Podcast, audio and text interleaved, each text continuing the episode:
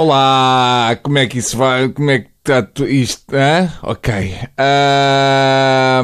eu quase que deixava passar um tema que a todos nos enche de orgulho e de nódoas de azeite. A dieta mediterrânica foi esta semana classificada como património imaterial da humanidade pela Organização das Nações Unidas para a Educação, Ciência e Cultura.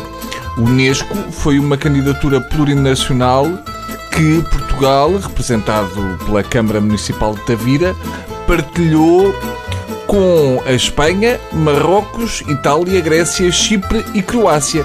Foi a primeira vez que a região do Algarve viu a sua cultura reconhecida pela Unesco de forma assumida, porque há muitas mulheres que trabalham na Unesco que em tempos já visitaram o Algarve e conheceram o Zezé Camarinha e levaram ali com a, com a chancela de qualidade. Portugal conseguiu a segunda inscrição, depois do Fado, na lista do Património Imaterial da Humanidade.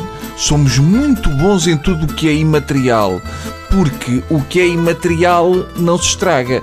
Dominamos de tal modo esta arte que existem casos de autarcas, não vou dizer os nomes, que fizeram concursos públicos para fornecer imaterial de escritório. Hum? Se o fado e a dieta mediterrânica são património imaterial da humanidade, é correto assumir que uma ida ao Senhor Vinho, que inclui pão, azeitonas, vinho e fado, é uma espécie de atingir o nirvana.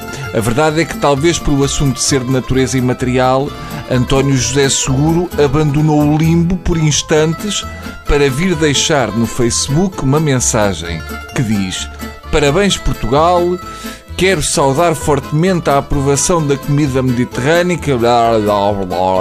Pronto, é isto. Seguro vem exprimir em tom encomiástico a sua satisfação pelas conquistas da dieta mediterrânica, mas, talvez por ter abusado no queijo, esquece por completo de referir os resultados PISA 2012. Seguro, para ser levado a sério, precisa urgentemente de salvar uma criança de um incêndio ou de gravar um disco de fado. No momento atual, faz pouco sentido premiar a dieta mediterrânica quando a maior parte dos países que subscreveu esta proposta está sob uma rigorosa dieta germânica que na prática se traduz por um jejum mediterrâneo.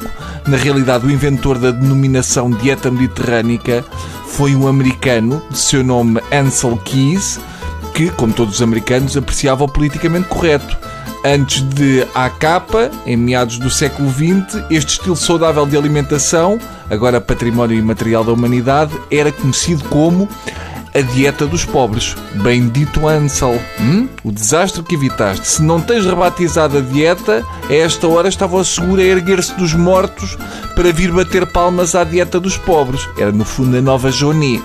A única razão para chamar dieta mediterrânica aos hábitos alimentares dos portugueses é o facto de a maioria do peixe que consumimos ter estado a nadar por essas bandas antes de ter sido congelado.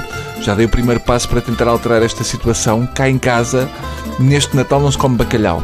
Este ano, a acompanhar o grão e as couves, temos golfinho. É que o bacalhau é da Noruega, mas o golfinho é do Sado, tá?